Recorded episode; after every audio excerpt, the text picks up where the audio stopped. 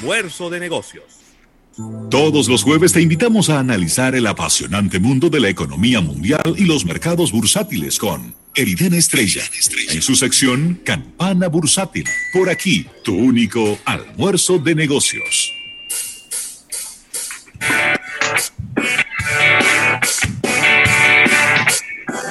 Bueno, Rafael, y aquí estamos de regreso en este programa Almuerzo de Negocios, en este jueves. Y bueno, recibimos en este segmento a nuestro compañero Eriden Estrella, que vino de incógnito en el día de hoy, porque solo, solo podemos escucharlo, eh, ya que está haciendo unas pruebas en este momento que es imposible que lo podamos ver. Se puso un traje de astronauta y ahora no se lo puede quitar. Pero bueno, eh, lo importante es que lo tengamos a través de, la vía telefónica y, bueno, eh, también recibir a Cristina Cubero de Deloitte, eh, con quien vamos a estar conversando de un estudio bien interesante que ha hecho Deloitte sobre los temas de gestión humana. Así que, Eriden, ¿cómo estás? La verdad que excelentemente bien, Rafael. Muy buenas tardes. La verdad que, como siempre, es un súper placer para mí poder compartir eh, el, honor de poder hacer almuerzo de negocios junto a ustedes, tratando algunos de los temas más sustanciales respecto a cuáles son las tendencias de la economía global, cuáles son los mejores estudios que se están haciendo respecto a a lo que nos importa a nosotros, que es realmente eh, tomar mejores decisiones, tanto en nuestras empresas como en nuestras vidas, desde el punto de vista económico y financiero. Y quiero darle entrada de inmediato a nuestra querida Cristina Cubero, quien es directora de Capital Humano en Deloitte, eh, que en el día de hoy vamos a estar debatiendo algunos de los resultados del reporte de Capital Humano que anualmente realiza Deloitte, ya debe de tener como eh, dos o tres años, creo que un poco más incluso, haciendo eh, este esta investigación global sobre las tendencias en capital humana. Y Cristina, bienvenida a este tu programa. Claro. Gracias y muy, muy buenas tardes. En realidad es un gusto, como ustedes dicen, compartir estas ideas que buscan orientar a las empresas, sobre todo en un momento eh, tan fuerte como el que nos encontramos. Eh, y este estudio pues va a explorar algunas ideas de cómo pueden moverse las empresas en medio de la incertidumbre. Claro. Bueno, pues eh, sin nada más que perder, Cristina, los micrófonos y las cámaras son tuyos. ¿Qué, qué, qué, cuáles fueron los puntos que se evaluaron en este informe? Claro que sí. Eh, en realidad esta es la décima edición de nuestro estudio. Estamos de, de aniversario porque ya tenemos 10 años de estar explorando el mundo del talento, el mundo de las organizaciones.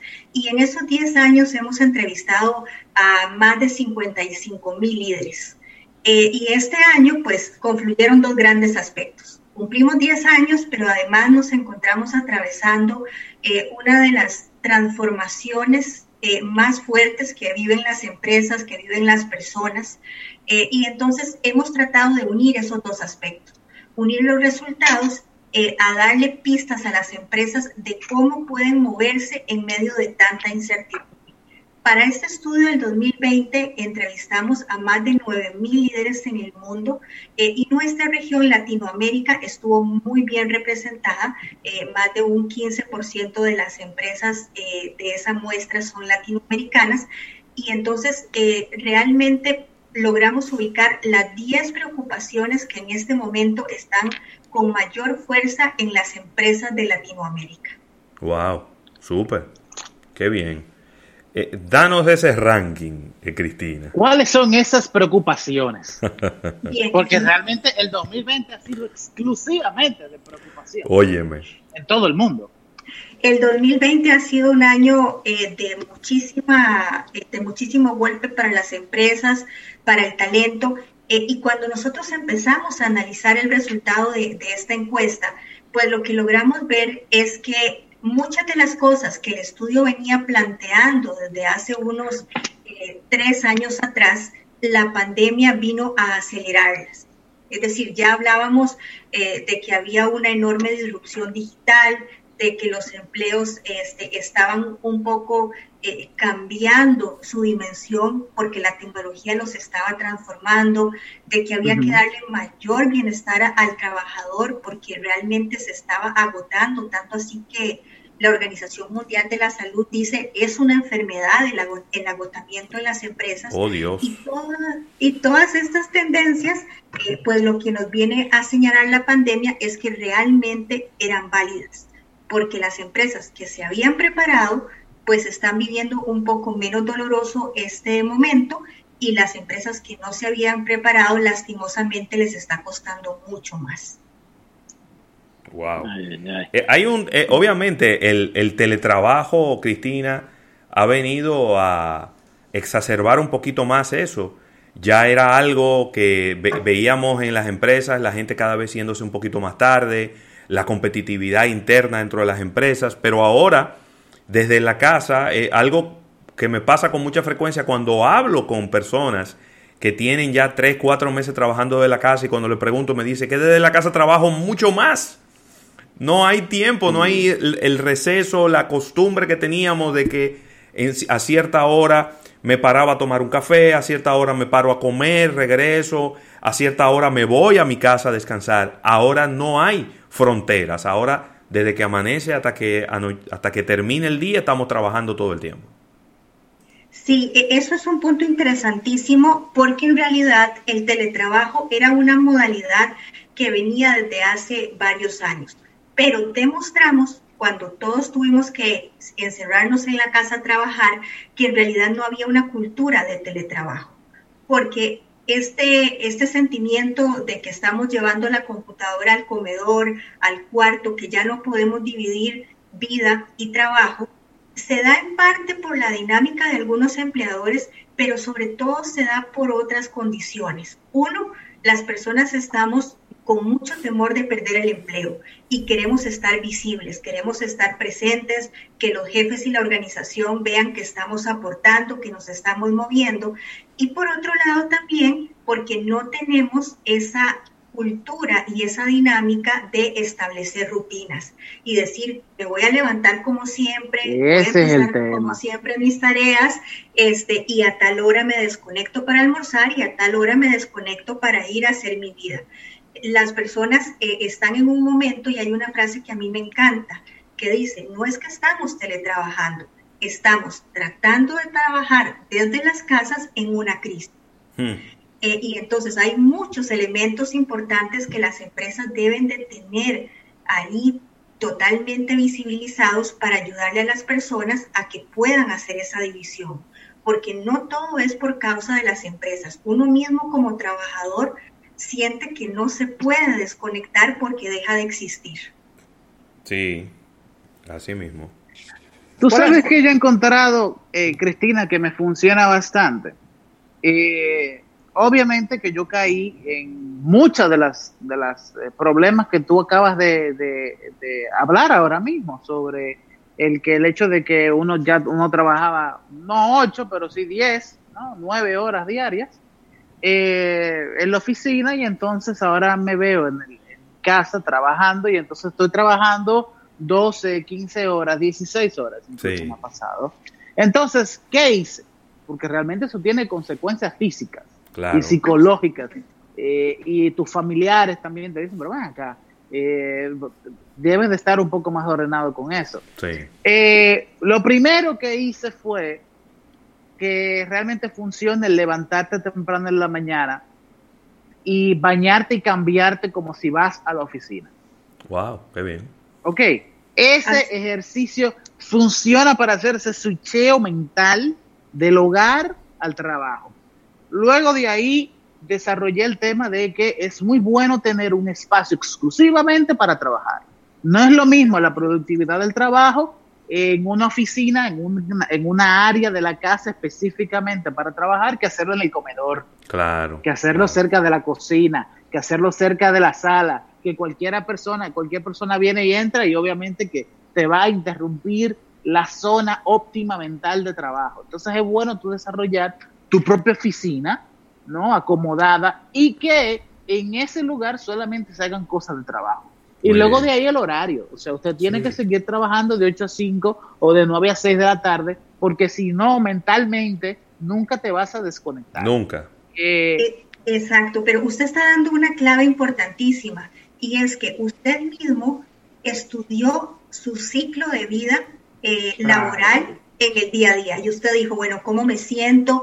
¿Qué hago en la mañana? Eh, ¿A qué horas puedo eh, hacer la pausa y almorzar? Y eso es muy importante porque de acuerdo a las tendencias, y aquí vamos a ir enlazando algunos datos, la principal preocupación en toda América Latina precisamente es el bienestar. Es decir, que las personas realmente vivan y trabajen al máximo y cuando hablamos de resiliencia, que es una palabra que se está usando mucho, se ha malentendido. Eh, y hay muchas empresas y personas que sienten que ser resiliente es aguantar hasta donde ya no podamos más.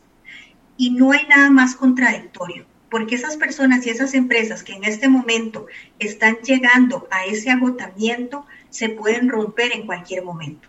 Eh, están más bien rígidas, están eh, más bien muy tensas, muy angustiadas y eso hace que las personas no sean ni productivas ni innovadoras.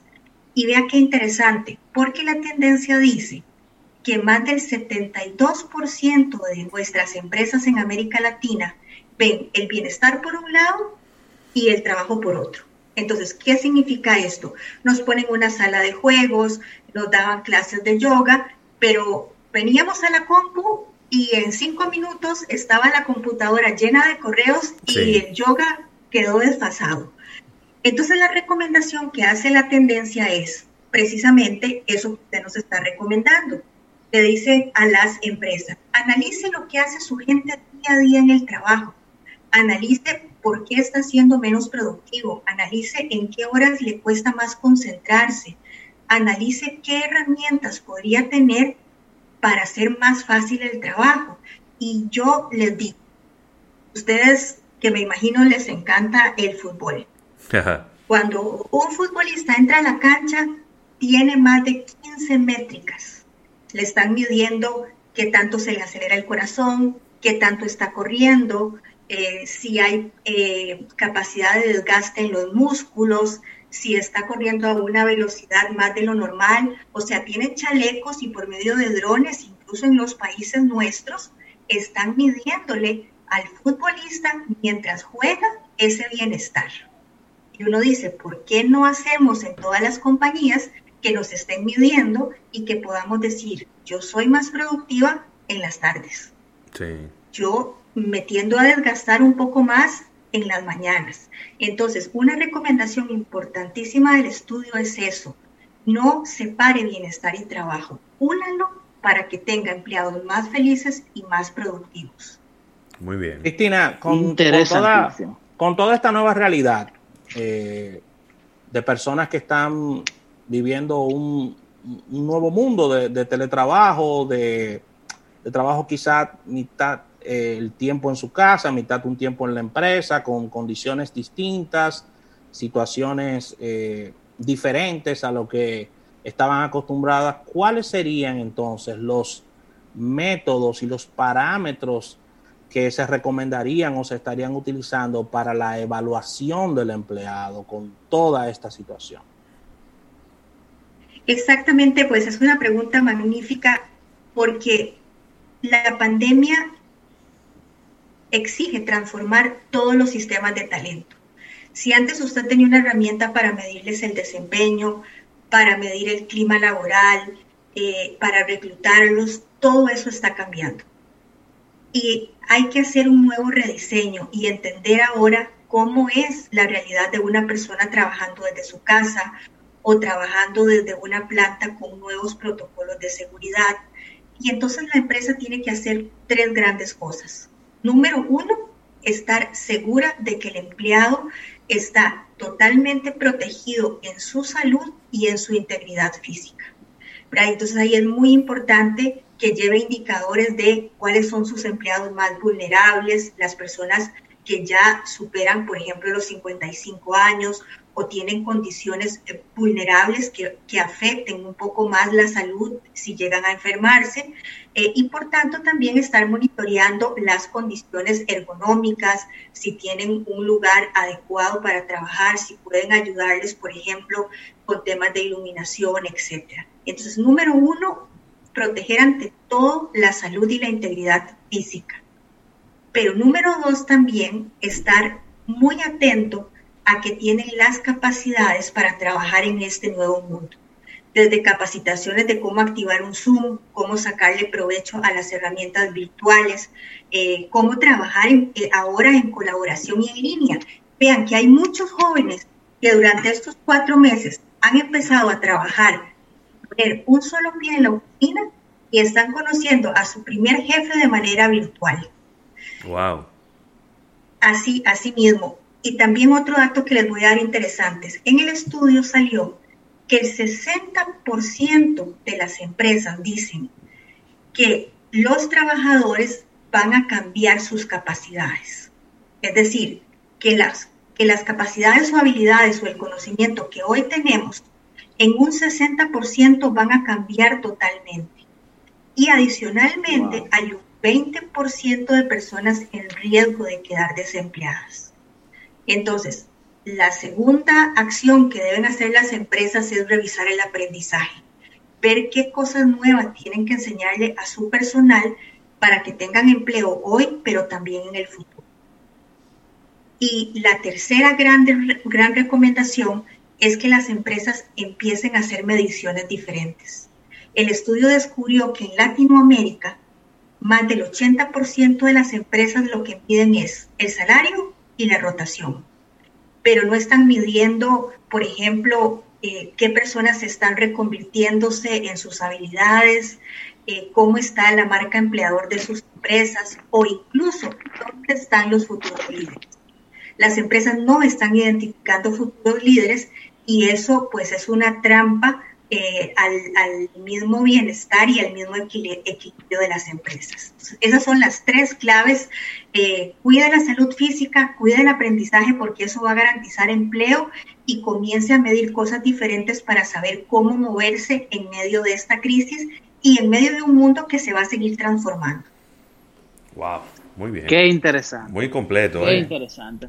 Muy bien. Eh, fíjate cosas que yo me he dado cuenta que eh, funcionan. Aparte de obviamente eh, entendiendo que eh, ha habido un cambio y entonces ya aceptando ese cambio, y qué cosas uno puede hacer que mejore la dinámica de trabajo. Por ejemplo, yo me he dado cuenta de que el email no funciona. sucede que uno, la lógica de trabajo normal del email es tener el inbox cero tener nuevos emails siempre por ver en cero, siempre atenderlos. Pero sucede que el email es una vía de comunicación unidireccional, porque tú escribes un email y mandas. Entonces tienes que esperar a que te respondan con una retroalimentación. Esa dinámica se parece mucho como era el mini mensaje. Eso realmente con con las dinámicas de trabajo online, en donde cada quien trabaja de una manera eh, desincronizada, no es muy buena. Entonces yo me he dado cuenta de que otras herramientas como Microsoft Teams, en donde tú creas chats con conversaciones, dígase que tú tienes una empresa y tú tienes eh, recursos humanos, tú tienes mercadeo, tienes en un banco, por ejemplo, tesorería, el área de divisas, el área de valores, el área legal, el área jurídica, el área de análisis de riesgo, etcétera. Bueno, pues tú puedes agarrar esa misma estructura de tu, de tu empresa y montarla en diferentes canales de chat dentro de Microsoft Teams, con el compromiso de que todo el mundo entienda de que cada vez que va a conversar en cada uno de esos canales tiene que ser sobre un tema específico de ese departamento. Claro. Entonces eso te ayuda a una disciplina de que todas las comunicaciones que van a estar en cada uno de esos canales de chat van a ser al respecto de ese tema. Después de haber otro, como un, chat de general de la empresa, pero todo el mundo tiene que respetar la disciplina de la temática de los temas. Segundo, eh, no necesariamente todo es una conferencia por Las conferencias toman demasiado tiempo. Las conferencias ahora son las reuniones que pudieron haberse evitado con un correo electrónico. Literalmente, esa es la pérdida de tiempo número uno eh, posible. ¿Cuándo es necesario, por ejemplo, tú hacer una conferencia? Bueno, que tú estés, eh, estoy hablando ya de, ¿no? de los economistas, eh, eh, tú trabajas mucho con análisis econométrico, con modelos matemáticos, y hay un modelo matemático que no se adapta o no está dando el resultado que se tiene que adaptar. Bueno, pues entonces reúnanse, ¿no? Y vean cuál es la situación de ese problema y de manera creativa vayan a resolverlo. Eso necesita una comunicación de tú a tú. Sin embargo, una comunicación en la que tú podrías decidir, este proyecto va de tal forma, estas son las cosas que se han hecho de tal manera, esta y esta y esta persona están encargadas de esta tarea. Si tienen algún problema, pues díganlo si, si no pueden hacer esa, esa, esa tarea que se les acaba de encargar. Eso resuelve horas y horas y horas diarias de conferencias en Zoom. Sí, eso incrementa el bienestar, la eficiencia, el nivel de estrés que todo el mundo tiene, porque no hay nada que estrese más que, que te asignen una tarea y que tú no tengas la menor idea de cómo tú vas a hacer eso. Cuando realmente es sencillamente comprender cuál es el objetivo de todo el proyecto o del módulo que te acaban de encargar y entonces hacer lo que tienes que hacer como profesor. Claro. Cristina, me, me, me surge quizá una, una, pregunta breve para a modo de, de cierre. ¿Qué podemos esperar en lo que resta del año desde el punto de vista de gestión humana? ¿Cómo, ¿Qué debiera de hacer un gerente, un director de gestión humana en este momento con miras a los próximos seis meses, a, a, de aquí a diciembre, enero, que no parecería que van a cambiar las condiciones? Absolutamente. Lo que vamos a tener es un ciclo, ¿verdad?, pandémico donde se abren las economías, se cierran y cada uno de esos ciclos le va a dar una oportunidad a las empresas de reinventarse. Y lo que comenzaban ahora eh, a conversar del Zoom, de, del Teams, etcétera, es una clave de lo que hay que hacer. En realidad tenemos muchísimas herramientas colaborativas, muchísimas herramientas que permiten hacer el trabajo más fácil y más fluido. Eh, y solo ver un dato, al inicio de la pandemia, eh, las acciones de las líneas aéreas descendieron tremendamente y las acciones de Zoom y Microsoft Teams, por ejemplo, sí. incrementaron a más de 136%. Sí. ¿Qué significa eso? Que nos está revelando que el mundo del trabajo está cambiando. Y cuando hablamos de mundo del trabajo, hablamos de quién hace las cosas y en qué lugar las vamos a hacer. Entonces, ahora las empresas tienen que abrir el esquema de trabajo, no pensar que la gente que trabaja es únicamente la que está en sus planillas, sino ir incorporando profesionales, ir abriendo eh, sus organigramas, eh, ir haciendo más flexible, más diferido el talento, saber, eh, como decían, que la comunicación ya solamente eh, pues no deja de ser sincrónica, puede ser anacrónica, podemos conversar por múltiples canales, podemos hacer cambios en que no necesariamente debemos de trabajar cinco días por semana, 40 o 42 horas, sino que podemos tener no solo teletrabajo, sino podemos trabajar en múltiples lugares, en múltiples horarios, buscar medidas más eficientes para colaborar, apalancarnos en tecnología y sobre todo aumentar el bienestar para producir innovación. Entonces las empresas tienen que moverse en esas vías. Excelente. Bueno, Cristina, de verdad que agradecerte infinitamente tu presencia en el programa con este, con estos datos, ¿no? Un, vamos a decir un, un, un, resumen, un extracto de este informe de gestión humana de Deloitte. Agradecer también a, a Eriden que ha coordinado esta, esta entrevista. Eh, así que si quieren más información sobre esto, pues ya ustedes saben, comuníquense directamente con Deloitte y entonces ahí ellos le pueden dar pues más el drill down, como dicen por ahí, la profundidad del informe ya en el área específica en donde usted quiere. Vámonos a un pequeño break comercial. Gracias Cristina, Cristina Cubero. Muchísimas gracias. Gracias a ustedes. Buena tarde. Eh, vámonos a un break comercial y cuando regresemos venimos con Eriden Estrella que nos va a decir para qué dirección no, mejor, mejor lo dejo así. Bien, venimos ahora con él.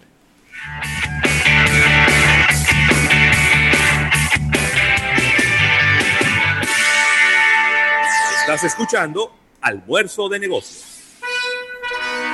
Sale el sol de su nuevo día y papá se va a la oficina cuando llega.